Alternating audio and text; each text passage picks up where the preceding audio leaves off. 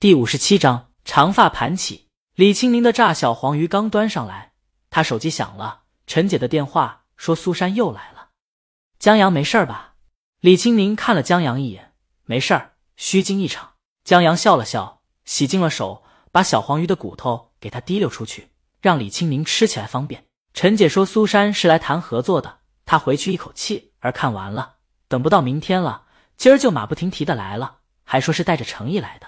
李青宁现在不想回去。约的明儿就是明儿，陈姐，你帮我道个歉，告诉苏珊，今儿我有事儿，不去公司了。行。陈姐挂了电话，她回到待客室，苏总编，真的抱歉，清明他在外面有事儿，今天不来公司了。苏珊放下水杯，想了想，李总在哪儿？我可以去找他。他太喜欢《小王子》这本书了，他打定主意了，无论如何也要把《小王子》这本书的版权拿到手，哪怕给出最大的让步和诚意。他相信这本书的出版将成为他职业生涯的里程碑。每一个从事出版行业的人都是喜欢书的，无论是出书的成就感，还是闻到书墨时的清香，都分外动人。但最打动人的，莫过于说手上出现一本好书，一本注定经久不衰、注定经典的书在自个儿手中出版，那种感觉就好像在创造历史。谁不想创造历史呢？站在历史的分叉点，做历史的见证，都让人分外激动。更何况创造历史了，苏珊按捺不住这激动的心，一腔热血的就过来了。而且现在热血也不休，即便他知道现在的要求很唐突，有违他秉持的优雅和持重，但是去他妈的吧！只要能成功，唐突和热血都将是佳话。一文只会给他记上一笔慧眼识人。陈姐架不住苏大总编的坚持，只能再打一个电话。再回来的时候，她忍不住想笑，再次向苏珊抱歉。清明是真抽不出时间，而且苏总编你去也不合适，她老公打架了，她在处理。陈姐服了，李清宁竟然用这理由，而且说这话的时候恨得牙痒痒。她可以想象江阳现在的处境。啊！苏珊愣了一下，然后想到，就就这本书的作者，文档上的书名依旧是艺名。在上次谈合作时，李清宁明确说书的作者是她丈夫。陈杰点了点头，那那好吧，我明天再来。苏珊无奈的起身，她再一腔热血，也知道这情况不方便去，去也只能把事情搞砸了。陈姐送她走，送到门口时，苏珊欲言又止。陈姐笑道：“苏总编，你放心，合作会公平公正的，绝对不会因为我个人的关系，公司就有所偏袒。”苏珊听到这话，放心了一丢丢。在一份小黄鱼下肚后，终于烟消云散。雨过天晴，江阳松了一口气。既然到母校了，肯定要见一见恩师。李清明的恩师同他妈妈是好朋友，在上大学的时候对李清明很照顾。在李清明事业如火中天的时候，恩师不仅给了他很多建议，还给他补课。就是现在李清明遇见什么问题了，想学习乐器、请教声乐知识了，也都来找恩师。李清明领着江阳进了校园，在路过礼堂的时候，俩人还心生感慨。当初他们就是这附近遇见的，在转悠到恩师办公室后，恩师对李清明的到来很高兴，也很惊讶，他竟然结婚了，这挺出人意料的。他慈祥的看着打量江阳，怎么没听你妈妈说起过？我妈反对。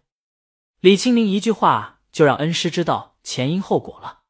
恩师长叹：“你妈呀，就那倔脾气。”接着话题就转移到了送别上，恩师听过了。这首歌无论曲子和歌词都让人惊艳和叹服。在问起谁做的时候，李清明也说作词和作曲的人不想透露身份。恩师没再问。等他们和恩师一起从办公室出来的时候，校园已经晚霞漫天。校园里有了歌声。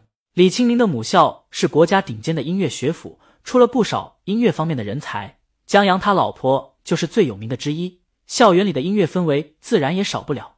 学校也鼓励学生们多表演和交流，有时候作品好不好，看观众反应就知道。李清明搀扶着恩师送恩师回家，江阳跟在恩师另一边。恩师的家就在学校后面的家属院，是一个就却很温馨的三居室。李清明上学的时候经常去老师家吃饭，恩师邀请他们今天留下吃晚饭，李清明说不用，我们刚在学校旁边吃了小黄鱼。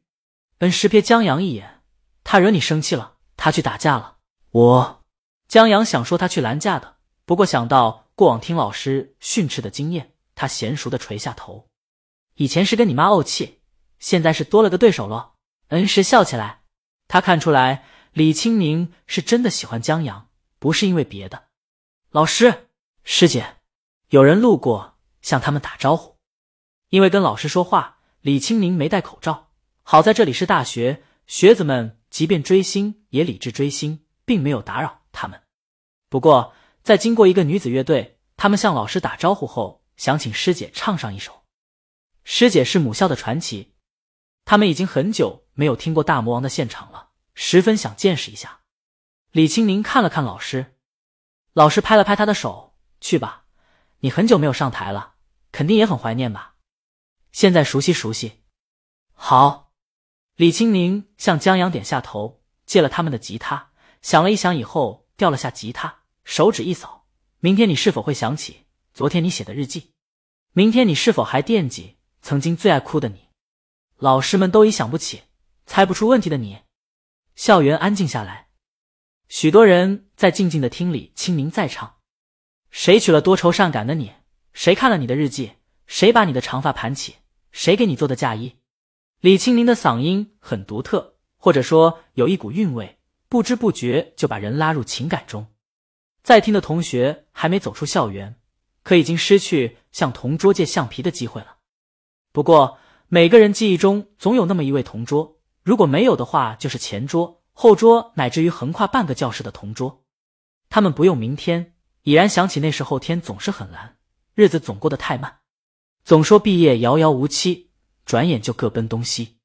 清明是个好孩子。恩师看着李清明，对江阳说：“你要好好对他。”本章完。